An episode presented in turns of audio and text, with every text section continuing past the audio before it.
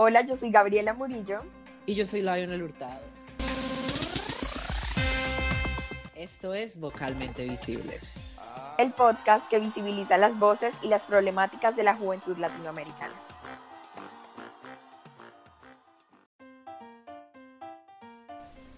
Todos, todas, todes. En este episodio intentamos responder esa pregunta. Bienvenidos a un nuevo episodio de Vocalmente Visibles.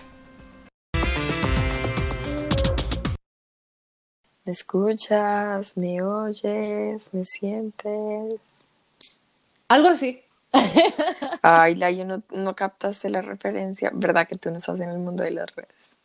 Bueno, queridos oyentes, en nuestro nuevo formato de podcast, o de aquí en adelante nos van, a nos van a escuchar contándoles algunas de nuestras vivencias para iniciar los podcasts.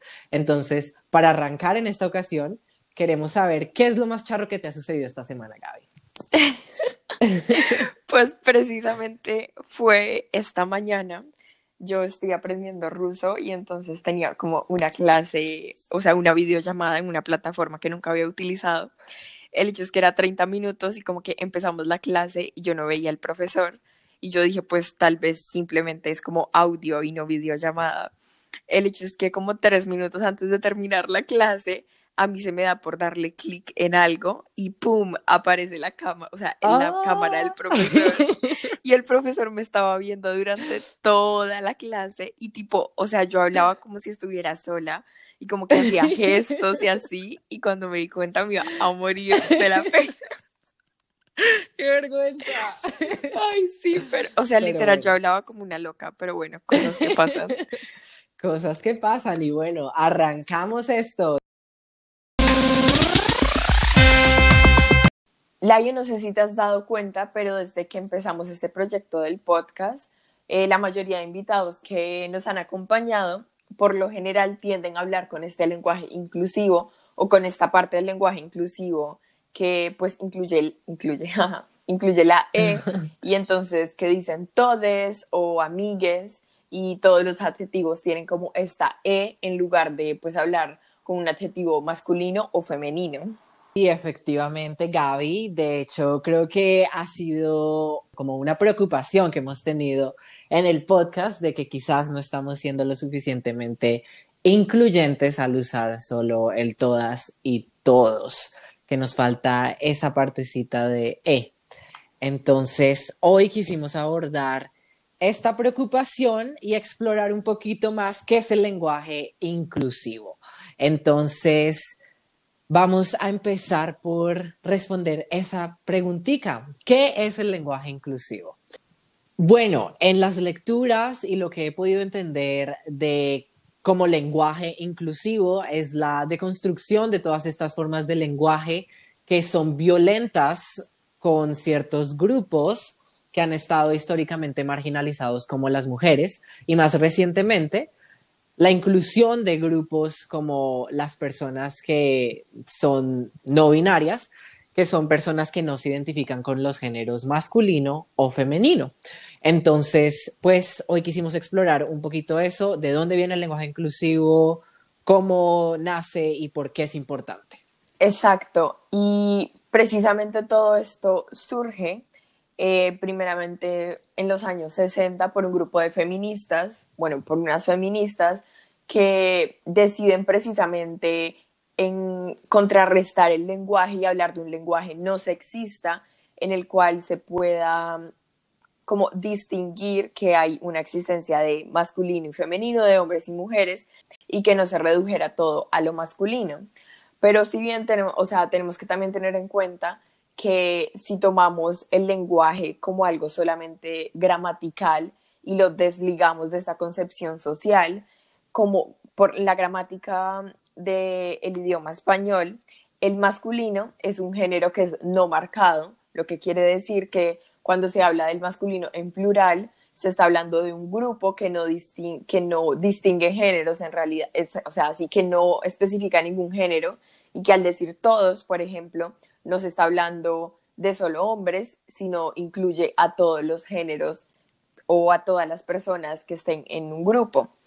Pero bueno, esto fue lo que, eh, lo que buscaron hacer estas feministas, como crear un lenguaje no sexista, pero sin embargo esto se quedó ahí un poco a la deriva y luego ya en los 2000 sí se empezó a volver a hablar más de esto, también con la ayuda de eh, las personas transgénero, con este fin de nuevo de incluir.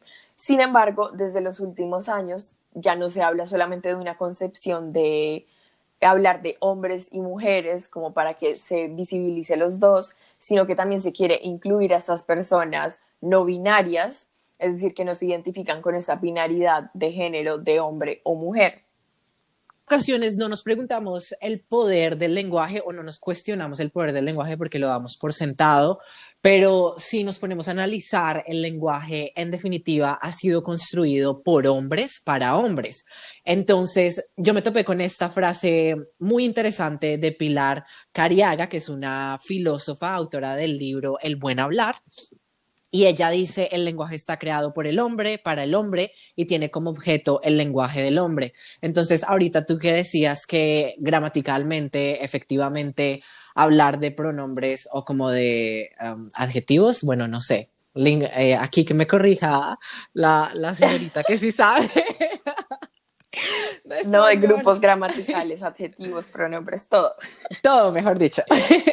en donde se usa, como digamos, todos para hablar en referencia tanto a mujeres como hombres, pues se evidencia que hay una supremacía patriarcal en esas estructuras de la gramática del castellano y otros lenguajes romance como el portugués y el francés, digamos. Entonces, es muy interesante ver el poder del lenguaje y cómo se ha usado como objeto de opresión y cómo tenemos que repensar la manera en que hablamos para que las identidades diversas estén representadas y al mismo tiempo podamos eh, usar el lenguaje como la herramienta política que es, ¿no? Porque el lenguaje no es solo una cosa de, bueno, gramática, pero es también un mecanismo político, una herramienta para generar cambio.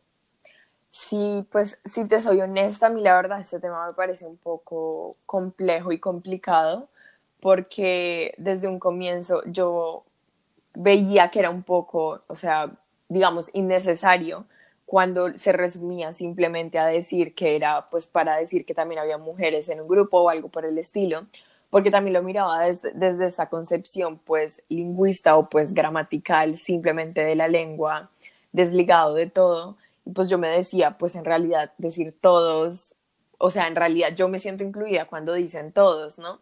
Pero siempre es interesante también hacer este análisis con la sociedad y cómo precisamente las prácticas sociales influyen en el lenguaje y que, pues digamos, mucha gente va a decir que a la, a la RAE, por ejemplo, la Real Academia Española, no reconoce el lenguaje inclusivo, pero luego también con todo esto que tú hablas de la sociedad patriarcal hay que tener en cuenta que la RAE es prácticamente, está, o sea, los miembros son prácticamente solamente hombres, que la RAE está desde 1713, si no me equivoco, y durante 260, 70 años solo había hombres, que durante toda la trayectoria de la RAE solamente han habido 10 mujeres y que precisamente entonces todos los cambios que se den van a ser dirigidos por hombres y sea o no la cuestión del lenguaje inclusivo una cuestión de igualdad de género, hay que tener esto en cuenta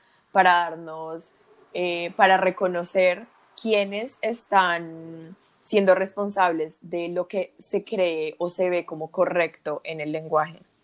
Sí, total. Y es que, pues como decíamos ahorita, a veces no nos ponemos a cuestionar el poder del lenguaje, pero hemos visto numerosos estudios y numerosas personas tratando de demostrar o demostrando, digamos, que el lenguaje tiene una conexión directa a la manera como percibimos el mundo. Entonces, como tú decías ahorita, lo que no se habla no existe. Entonces, si no hablamos de que existen personas no binarias, simplemente vamos a tener una concepción de que no existen. O si le atribuimos ciertos, ciertas características a ciertos géneros o a cierto género, nos vamos a quedar con la concepción de que un género está destinado a ser tal X o Y profesión o que debe vestir X o Y color. Me parecía muy interesante ver que hemos atribuido el nombre de algunas profesiones de acuerdo al género. Creo que uno de los ejemplos más explícitos que tenemos ahí es la profesión de la azafata. Por mucho tiempo se creyó que la azafata debería ser mujer, que pues no podía ser un hombre y cuando ya se vieron asistentes de vuelo hombres, pues hubo un cambio de la palabra y de la de la manera de nombrar esta profesión. Entonces, ahorita que estamos viendo tantos cambios sociales y que se están evidenciando todas estas identidades múltiples que tenemos en la sociedad, creo que sí es importante realizar esos cambios en donde se incluyan las identidades múltiples que están en nuestra región y en el mundo. Entonces, por eso quizás es muy importante empezar a usar este lenguaje inclusivo que ahora, además de incluir pues estos, estos pronombres masculinos y femeninos también incluyen esta manera de denominar a una persona como ella. Y pues también hay que tener en cuenta que cuando se habla de lenguaje inclusivo no lo podemos reducir simplemente a agregar eh, una X o una E o una arroba en los sustantivos o en los adjetivos que utilizamos, sino que pues también a lo largo de la historia también hemos eh, tenido como partes del lenguaje que son de una u otra forma inclusivas. Por ejemplo, ahorita que tú hablabas lo de la profesión de azafata y así, eh, digamos, enfermera también era atribuido simplemente como a las mujeres en un principio y médico a los hombres. Cuando se utilizan estos adjetivos genéricos como cuerpo médico, de cierta manera no se les atribuyendo una profesión a un género, sino que pues se está hablando en general de médicos y médicas, enfermeros y enfermeras y así. Y que pues precisamente utilizando estos sustantivos genéricos, de cierta manera también podemos estar incluyendo sin tener que recurrir a esto de todas, todos. Bueno, siempre vamos con lo de todas y todos, pero sabemos que se puede utilizar con todas las palabras, ¿no? Sin embargo, nosotros lo hablábamos antes y es que también hay que tener en cuenta que esto de ya hablar ya con sustantivos genéricos como palabras más complejas o que regrupan más cosas o más específicas, también puede llegar a caer en algo de que no todo el mundo va a tener como la facilidad de utilizar estos términos, porque aquí también va una cuestión de qué tan alto tu nivel de idioma es y va una cuestión de qué qué tanto acceso has tenido tú a la educación. Entonces también va, va ahí algo de clasismo que siempre está en el lenguaje y que hay que tenerlo presente pues también al hablar de esto, considero yo. Sí, creo que es muy importante porque a lo largo de la historia de la academia, otra vez nuestra querida academia violentándonos, pues se ha visto que se ha hecho un uso de un lenguaje sexista, digamos, que nos que moldea esa visión del mundo que damos por sentada ya cuando crecemos y no nos damos cuenta. Pues tú ahorita dabas el ejemplo de como el estudiantado y todo esto, pero basémonos en una palabra súper simple que de hecho hemos usado en este podcast, que es hombres para denotar a la humanidad como tal. Entonces, si te preguntas y dices, bueno, el hombre, o sea, ¿por qué tiene que ser el hombre? ¿Por qué no los humanos? Entonces es como que... La humanidad. La humanidad. Entonces sí, tenemos que empezar a repensar la manera como usamos el lenguaje y que va más allá de todes y todas y todos. Es generar formas de expresión que son incluyentes en todo el sentido de la palabra y que no le atribuyen características a una profesión o a una palabra, características de género a estas mismas. Entonces es como que hay que lo cuestionamos cuando estamos en el colegio o cuando estamos recién aprendiendo en la universidad, o sea, como que damos por sentado el lenguaje y el, el lenguaje en realidad es como la cosa más democrática que hay en, en el mundo, ¿no? Porque pues ahorita con el surgimiento o, ¿cómo se dice eso? Sí, el surgimiento de las tecnologías, y de estas formas de comunicación inmediatas, hemos visto unas transformaciones en el lenguaje que son súper, súper grandes y que son de una u otra manera democráticas, porque lo que la gente empieza a usar de manera constante y cuando es la mayoría, pues forza a que organismos como la Academia Real de la Lengua Española o como se llamen, que estoy disgustado con ellos porque no tienen españoles, eh, eh, pues se vean forzadas a realizar cambios en la estructura gramatical o a incluir palabras que grupos sociales o de clase alta no considerarían como apropiados para el lenguaje. Sí, y pues ahorita tú mencionas lo de, ajá, las redes sociales y eso, y pues hay que tener en cuenta que también todo esta cuestión del lenguaje inclusivo se ha dado mucho en las redes sociales, uno, y pues también, o sea, es algo de redes sociales y de academia, diría yo, esos son como los dos contextos en los que tú lo ves más reflejado. En la academia, porque pues los, los lingüistas intentan evaluar esto y la mayoría creen que eso es una aberración pues al lenguaje y luego en las redes sociales porque también siento, considero yo, que esto se mueve más entre la juventud, eh, las juventudes, los términos o pues de todas, todos, todes, o de pues al comienzo era simplemente como poner una arroba para incluir hombres y mujeres, o bueno, femenino, masculino.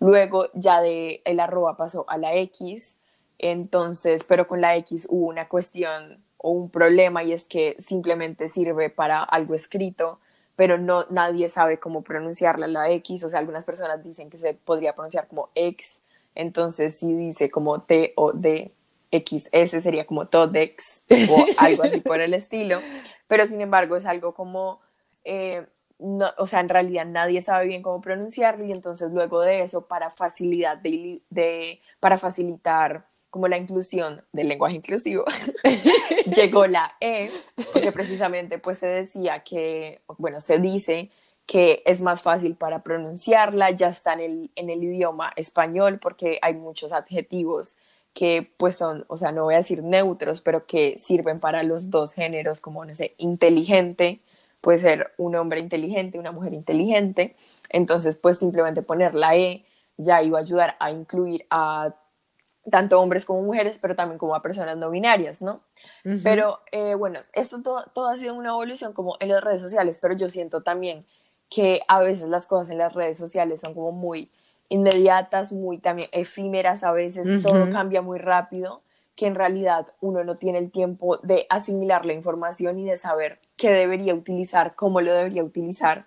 Y siento que también esa es la complejidad del tema y lo que puede llegar a incomodar a muchos, porque incluso yo desde un comienzo, o sea, me incomodaba el hecho de tener que decir todas y todos, señoras y señores, en cada momento y pues siento que el primer acercamiento que yo tuve con el lenguaje inclusivo así, ahora que ahorita antes que estábamos hablando, fue cuando lo del acuerdo de paz en Colombia, porque cuando, en, el, en el documento del acuerdo de paz todo estaba escrito con lenguaje inclusivo, entonces en todas partes ustedes podían ver señoras y señores, ellos y ellas, esto y lo otro, y que en realidad, pues siendo honestos, por más inclusión, que se quiera, hacía tediosa la lectura, una lectura que ya es pesada, pues lo hacía tedioso.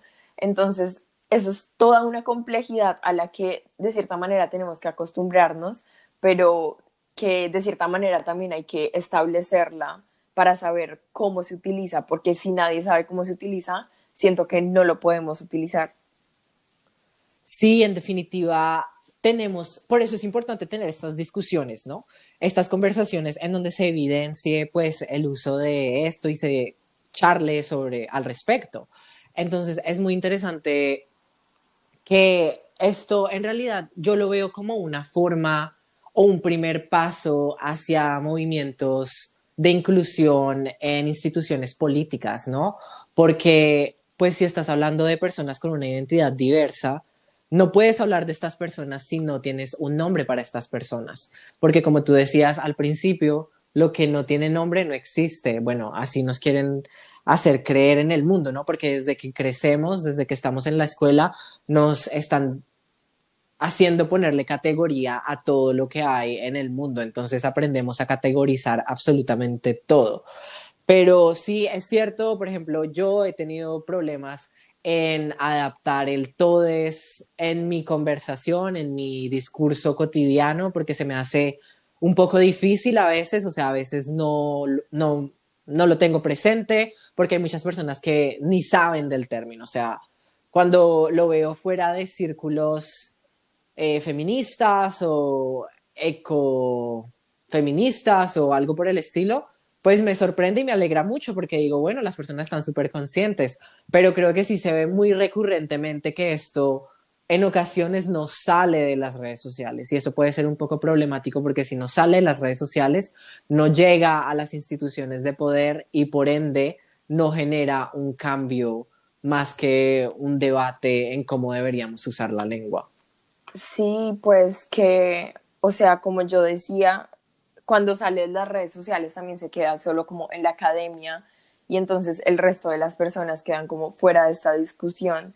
Pero siento que también hay que, de cierta manera, como establecer bien a quién nos referimos con lenguaje inclusivo, porque para muchas personas es simplemente, como yo decía antes, hablar de hombres y mujeres, pero eso también es lo que genera también como una problemática y es que si lo miramos desde términos gramaticales, el, el todos o el masculino nos, de cierta manera nos incluye a todos, a todos, no. Bueno, eso es lo que nos quieren hacer sí, creer. Eso es lo que nos quieren hacer creer y es que precisamente yo, por eso, o sea, como digo desde el comienzo, yo tengo un conflicto con ese tema, porque yo estoy de acuerdo con que hay que utilizar el lenguaje inclusivo, pero yo, como siempre te he dicho, o sea, lo veo más también como para poder incluir y poder denominar a las personas no binarias pero luego, o sea, tal vez es que sí tengo ya el cerebro súper lavado y que el que digan todos, a mí no me afecta si yo sea una mujer, pero precisamente también por eso creo que hay que como abrir más esta discusión y mirar todos los aspectos que como que, ajá, conforman al lenguaje inclusivo, ¿sabes? Sí. Porque, no sé, o sea, en serio a mí yo, tipo mis amigos, ellos eh, por lo general hablan, ahí diría amigues, mis amigues por lo general hablan eh, con el lenguaje, lenguaje inclusivo, o sea, tipo para decir como amigues o chiques y así, pero luego siempre al momento de ya tú utilizar otras categorías gramaticales como los adjetivos, siempre llega el problema y es como que dices, amigues, eh, porque son tan lindos, ¿sabes? Y ah. debería ser como lindes, porque, o sea, en realidad es algo de costumbre y yo siento que toma tiempo y no estoy diciendo que porque tome tiempo no haya que hacerlo, o sea, yo soy partidaria de que sí, pues se debería incluir porque de cierta manera es precisamente eso, incluir a todas las identidades, pero siento que, o sea, hay mucha gente que, por ejemplo, se quedó en el arroba y que no sabe que ahora se habla con la E, o que se quedó en la X y no sabe que ahora se habla con la E. Y entonces, precisamente, esta crítica que también yo hago a lo que hace tan inmediato de las redes sociales, que las cosas cambian y tú te vas un momento y luego regresas y ya no entiendes nada. Sí, es súper cierto, porque pues por eso necesitamos la estandarización de todas estas normas, ¿no? Pero cuando tenemos un organismo como la Academia, famosa RAE, la, la famosa Academia Española la Real Academia Española. Que incluye el lenguaje de los 32 países que hablan español también. Pero no tiene miembros de Latinoamérica. Entonces, cuando esta academia nos sigue negando la posibilidad de cambiar el lenguaje cuando hay una demanda colectiva, pues estamos dando cuenta, nos estamos dando cuenta una vez más que estos organismos están apoyando al patriarcado y que son dirigidos por hombres para hombres. Antes de empezar la conversación, tú me preguntabas si a mí me había incomodado en alguna ocasión que se dijera todos para hablar de todas, todos y todes. Y pues yo te dije que en realidad nunca me incomodó porque como un hombre cisgénero no me puede incomodar porque estoy incluido. Pero cuando tú piensas en las demás personas y comienzas a tener estos encuentros con personas que están excluidas de la conversación, ya comienzas a sentir ese, desconfort, ¿cómo se dice eso? Esa, ese... Inconformidad. Inconformidad con el hecho de que estas personas no estén siendo incluidas. Y sí toma tiempo, pero es algo súper necesario. Porque, digamos, en Chile, o sea, en Latinoamérica ahorita hay una discusión o un debate bien grande frente a cómo ser más inclusivos o incluyentes en los organismos de poder, en las instituciones. En Chile se han logrado unos avances súper increíbles. Em, bueno, hasta el 2018, que estuvo como el periodo presidencial de Michelle Bachelet, quienes no conocen, fue una presidenta, la presidenta de Chile. Y cuando llegó el señor Piñeda, pues las cosas cambiaron, el lenguaje inclusivo ya no se está utilizando mucho, entonces es como que hay este debate de si esto se debe usar en los cuerpos gubernamentales y cómo se debe usar en la academia, en las instituciones, porque hay mucha confusión, o sea, todo el mundo dice como que, bueno, yo quiero esto y otras personas dicen esto, entonces como que no hay coherencia en ese sentido. Y es porque, pues como tú lo dijiste, la inmediatez de las redes sociales no nos deja tener estas conversaciones de una manera más em, centrada y organizada, yo digo, de, una u otra forma. Sí, perdón. Mira que aquí tú hablas de ajá, incluirlo en las instituciones y mencionaste que fue una presidenta, ¿no? Y de nuevo yo vengo con mis cuestionamientos, que en realidad porque se me vienen muchas preguntas a la cabeza. Y es que primero, o sea, yo digo que para que eso llegue a las instituciones, o sea, toca empezar ahora, como que todo el mundo tiene que empezar a acostumbrarse para que se puede de cierta forma llegar a estandarizar eh, pues el uso, porque digamos con la presidenta, eh, vi que mucha gente le incomodaba precisamente el hecho de que pues se dijera la presidenta, pero que ahora el lenguaje inclusivo diga que tú agregas, o sea, que hablas con la E para que incluya a todos o para que sea no binario. Y entonces, ¿por qué no se podría decir la presidente? Sí, entonces el presidente sería incluyente. Y bueno, el presidente, bueno, el presidente masculino, la presidenta, y luego sería lo presidente o algo por el estilo, ¿sabes? Como que hay mil cuestiones eh, que de palabras que utilizamos a día, a día, a día que en realidad quedan como en una zona gris que no sabríamos cómo implementarlas y que precisamente pues se empieza a utilizar y así uno se da cuenta, ¿no? Pero precisamente por eso creo que yo, yo considero que eso es algo paulatino, o sea, primero todos en la sociedad empezamos a implementarlo, nos damos cuenta, nos acostumbramos y ya como que las instituciones sí lo pueden de alguna u otra forma como que utilizar o tener en cuenta. Se tienen que acomodar, digamos. Sí, se tienen, exacto, se tienen que acomodar.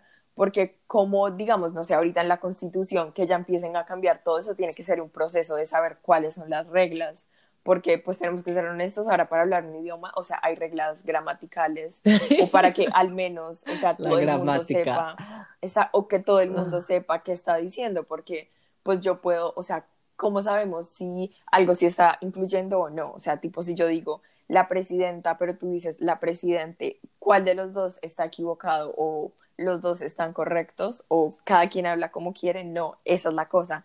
Perdón por arrancarme tanto, pero en realidad siento que es algo importante, pero es muy complejo. Y precisamente por eso nos encantaría que alguien eh, que conozca más del tema o que sea no binario nos acompañara en algún episodio.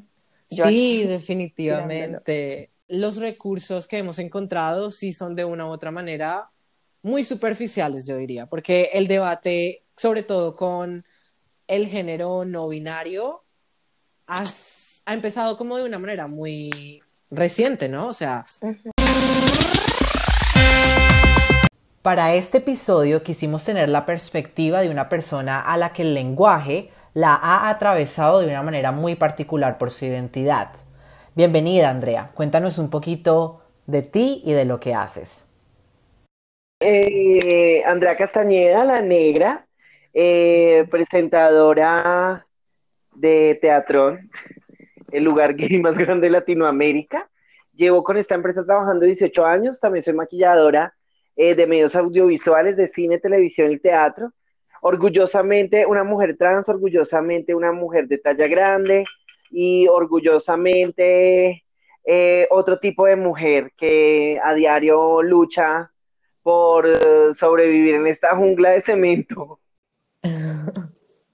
Listo. Gracias, bienvenida.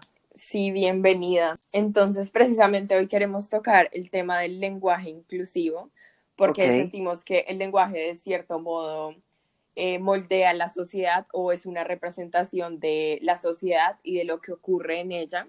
Entonces, te queremos preguntar si tú como una mujer trans te has sentido violentada por el uso del lenguaje. Todo el tiempo, todo el tiempo. Eh, yo eh, en mi carrera como maquilladora eh, de audiovisuales empezó hace 11 años y siempre me pasaba, digamos, con, en un proyecto que hice que la señora del catering siempre me trataba de él y señor, y señor, y señor, hasta que un día yo le dije, no, mi amor, señor, él se mantiene en su casa.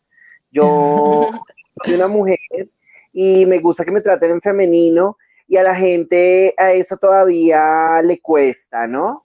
Eh, eh, pero también tú vas aprendiendo a través del tiempo que hay gente que le cuesta porque, porque no está educada, porque no está eh, empapada de pronto del tema trans y de estas cosas, pero hay gente también que lo hace simplemente por ofenderte o por em, tomarte el pelo o como ustedes lo acaban de llamar, por violentarte. Pero creo que igual la mejor forma es uno coger y corregir. Las veces que sean necesarios hay que corregir. No, me tratas en femenino, por favor. En femenino o en su caso en masculino. Pero en mi caso personal, sí, creo que es de las cosas que me da más, más rabia, detona mi rabia por no ser validada como una mujer por el simple hecho de que hay unas personas que no nos validan a las mujeres trans como mujeres. Sí, en definitiva es algo que sucede a diario, ¿no? Y eso nos lleva como a preguntarte otra preguntita que tenemos acá y queríamos saber por qué es importante diferenciar el sexo y el género en el lenguaje. Porque el género es como tú te identificas el sexo es algo con el que la gente mm, nace, ¿sí? Que la, parte sexual sería pene-vagina. Y, está, y estamos también sesgados a que el pene es con lo masculino y la vagina con lo femenino, pero nos hemos dado cuenta eh, a través del tiempo y ya empezando em, esta nueva década de que hay muchísimos géneros de que el género no tiene nada que ver con la genitalidad ni con la parte sexual. Entonces, hay que respetar la identidad de género, hay que respetar la identidad de sexo eh, y como tú te sientas y como te quieran hacer, eh, hacerte llamar o como identificar debe ser totalmente válido para los demás. Creo que el discurso aquí es romper esos estereotipos eh, heteronormativos y seguir adelante, seguir mostrando las diferencias, porque en algunos momentos, o en los 80, por ejemplo, 90, donde veíamos que se hablaba de las mujeres lesbianas como machorras, de los hombres gays como maricas y de las travestis como las travestis, ¿no? Porque que todavía ve la palabra travesti como una palabra satanizada y a mí me parece que es una palabra eh, que encierra muchas cosas y que nos identifica muchas. Entonces, Em, en el 2000 se empieza a abrir un, abanico más amplio cuando empieza la gente a conocer a, la, el LGBT de lesbianas, gays, bisexuales, trans, después la I con personas intersexuales, ahora la Q con las personas queer, y también vemos personas no binarias, vemos personas que no se identifican con ningún género, y vemos un abanico cada vez que se abre más y más y más para diferentes posibilidades. Pero es tan difícil, no debemos... Eh, enfrascarnos, enfrascarnos en entender a todo el mundo, sino simplemente en respetar las diferencias. Cuando tú respetas es mucho más fácil de entender, porque hay cosas que simplemente no las vamos a entender por nuestra crianza, por nuestras creencias sociales o por nuestras creencias religiosas. Entonces, eh, tú te vas dando cuenta de estas cosas a través de que va pasando el tiempo, porque yo soy una mujer de 36 años que veo atrás, 18, 20 años atrás, y no se hablaban de personas no binarias o de personas eh, que no se identificaban con ningún Entonces son cosas que vienen llegando nuevas y que tú debes ir mirando, investigando, leyendo y sobre todo respetando cómo se sienta cada quien. Sí, exacto. O sea, eso es precisamente a lo que queremos llegar, como de que hay que reconocer todas estas identidades, incluso si una persona no se reconoce dentro de esto, esta binaridad de géneros. Y entonces, precisamente, pues creo que ya lo has dicho un poco, pero cuál es la importancia de los pronombres así en la sociedad, porque a ti te gusta que te denominemos como ella, a yo igual, labios como él, pero luego una persona que no se reconoce o que se reconoce como no binaria, ya llegaremos a hablar de lo que pues ahora se intenta buscar que sea el tercer género o el género no binario de ella. Entonces, ¿cuál crees que es tú la importancia de los pronombres en la sociedad? Ay, pues mira, realmente yo creo que más que el pronombre es el respeto a cómo te sientas, ¿sí? Pero porque la necesidad es de nosotros distinguirnos e encasellarnos del ser humano. Es una cosa, para entender, el ser humano siempre tiene que encasillar y poner una rótula, ¿no? Como papá, hijo, como hombre, mujer, en su momento el homosexual, el, la lesbiana, el, y, es importante, es importante eh, para poder que la gente entienda un poco más y abra su visión, ¿no? Pero ojalá llegara un momento en donde, donde la rótula fuera tan sencilla como ser humano y que se respetara. Porque bueno, podemos tener miles de rótulos, miles de pronombres, miles de, de, mm, de cosas que nos puedan llegar a identificar, pero si no nos respetamos al otro, es supremamente eh, desgastante y, frustrante porque, porque no se entiende. El que quiere maltratar y el que quiere ser odioso, por más de que le enseñen, eh, entender. Y hay gente que no nos valía, hay, con más rótulos que nos pongan y con más eh, comunidad de la cual nos hablan y por más de, muchas cosas que son cuentos de hadas, eh, si no hay respeto, no sirven los rótulos eh, realmente. Entonces creo que nos estamos desgastando mucho en que nos distingan de cierta forma para poder encasillarnos y poder encajar también en la sociedad y no hay un respeto real por las diferencias.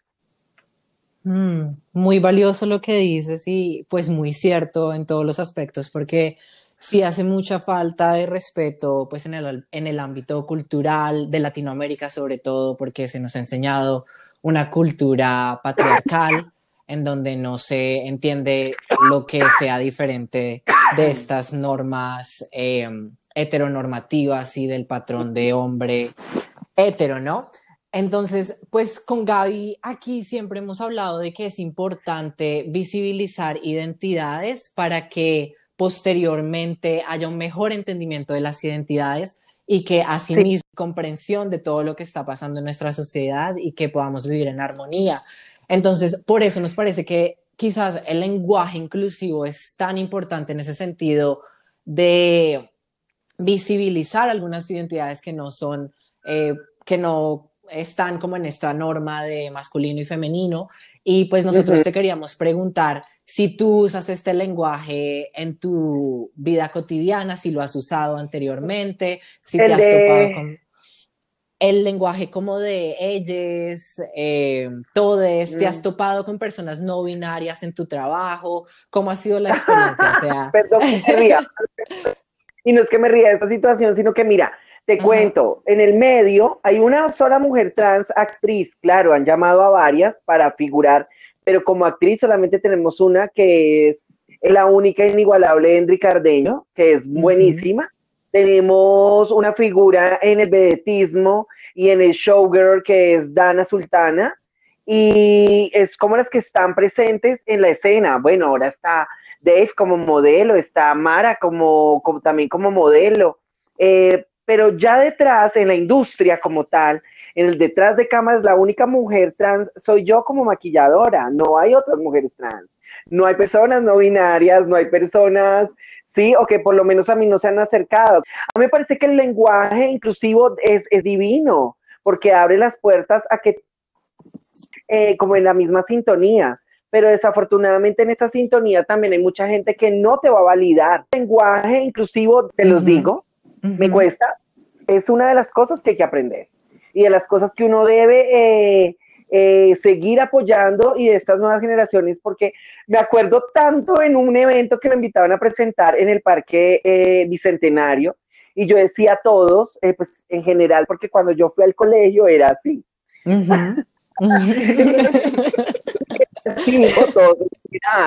y si tú te vas al diccionario de la Academia Real de la Lengua, todo se abarca a todos y a todas. Después entonces uno, alguien se me paró al frente y me decía, todas, todes, tú, tadex, tedex. Y yo, oh my God. Entonces le dije, ahora esto es como, como cuando uno hablaba con la E. Sí, mire, eh, mire, que ni, que ni, esas cosas que nunca también las pude hacer bien, como se acaba. pero, pero hay que, eh, hay como, hay que seguir, hay que seguir, hay que seguir educando, hay que seguir hablando de estos temas y seguir dando la lucha, porque imagínense, mis amores, que si yo estoy dando una lucha por la presencia de personas como yo, que toda la vida hemos existido, eh, ahora imagínate con todo este nuevo, con nuestra nueva ola del no binario y todas estas cosas, hay que seguir, hay que seguir educando y hay que seguir aprendiendo. Como tú dices, es también la cuestión de educar y de reconocer todas esas identidades que no es que hayan salido de la noche a la mañana, sino de que ahora se están intentando reconocer y se está dando una lucha detrás.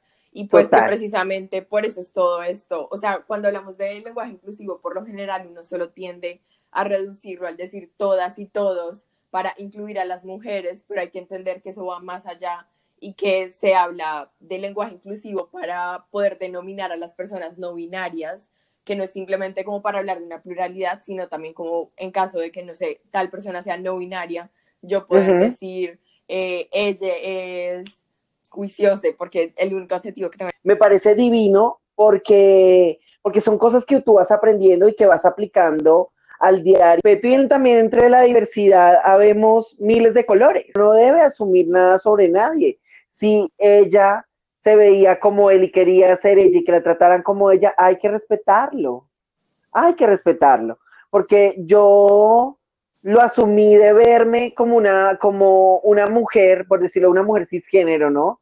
O una mujer eh, eh, con, eh, identificada con lo femenino y desde lo femenino, mejor, mejor eso. Em, pues lo asumí es porque a mí me gusta, pero no todas tienen que asumir ese tipo de cosas, porque siento también que así como todos somos diversos, todas las mujeres somos diversas, todos los hombres somos diversos, pues hablar de todos, todas, todo, entonces me parece buenísimo, me están enseñando, porque vine a, aprender en este, además es mi primer podcast, entonces estoy, estoy feliz.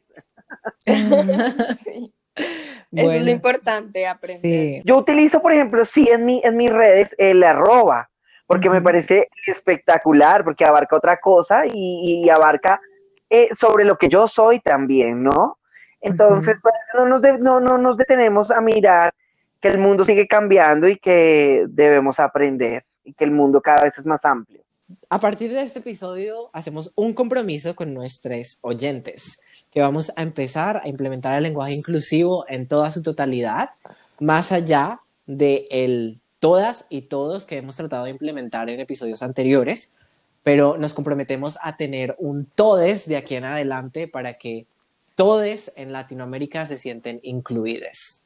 Es muy importante pues socializar estos temas que de verdad em, generan una conversación muy importante, no solo para las personas no binarias, sino para todas las personas que nos hemos visto en opresión de una u otra manera porque el lenguaje nos violenta. Y tú como una persona que ha sido violentada, pues conoces eso y de verdad te agradecemos mucho por compartir tus vivencias y por compartirnos tu tiempo. Ay, no, gracias a ustedes dos, de verdad, por invitarme, enseñarme. Eh, por explicarme muchísimas cosas, por abrirme también el espacio de poder poner mi punto de vista y pues invito a la gente de verdad a que respetemos. Cuando respetamos, eh, todo es más lindo y no hay necesidad de entender a veces todo, pero sí de respetar, eso sí es supremamente necesario. Sí, recuerden que aquí estamos aprendiendo en conjunto y esta no es una lista exhaustiva ni un recorrido exhaustivo de qué es el lenguaje inclusivo. Les dejamos la tareita, que se informen, vayan al internet, si conocen a alguien no binario, por favor envíenle a esta plataforma porque nos encantaría aprender de las vivencias de esta persona y también cómo podemos ser incluyentes en el lenguaje y en todo nuestro discurso de manera coherente. Muchas pues, gracias. Muchas gracias a ti. No sé si quieres compartirnos eh, tus redes para que la gente te pueda seguir Si Claro que sí, con mucho amor para todos, de verdad. Yo hoy aprendí algo nuevo, pero mis redes sociales son arroba la negra 7000 y nada, y los espero, es la única red social que tengo. Y también los invito a que vean un espacio que tengo con un amigo mío, un hombre gay fabuloso que se llama Fernando Coral. Y es un espacio que se llama Boca Rosa, eh, los sábados a las 8 de la noche, por el Facebook y el YouTube de Teatron, que es Teatron de película. Teatron TH, Atron de película. Ahí pueden vernos y pues también con mucho amor y con mucho cariño están todos, todes y todas, todex invitados, invitadas e invitades. Estamos poniendo todo en práctica, yeah. Así es que es, toca, mi amor, toca. Sí, así Muchas toca. gracias. Gracias Listo, a ti. perfecto, gracias a ti. Y luego, bueno, ustedes, gracias por escucharnos. Recuerden que nos pueden contactar por el correo de vocalmentevisibles.gmail.com y por el Instagram vocalmente visibles o nuestras redes personales que son gap.m.m y Lionel L-A-I-Y-O-N-E-L-T-H. Yujú. Y bueno, nos vemos o nos escuchamos en otro episodio. Gracias. Hasta la próxima. Chao. Gracias por escucharnos. Si te gustó este podcast, no olvides suscribirte y pasar la voz. Este es un espacio para todas y todos. Recuerda que somos vocalmente visibles.